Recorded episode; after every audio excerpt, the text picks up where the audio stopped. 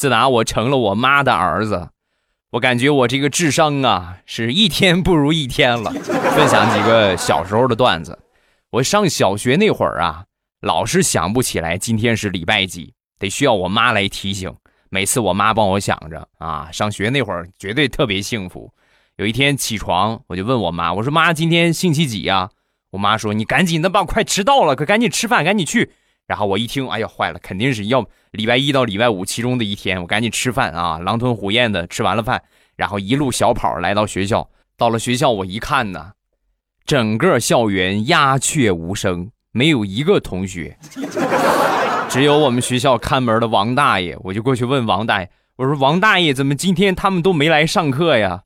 说完，王大爷摸着我的头：“傻孩子，今天是星期天呐，不上学呀。”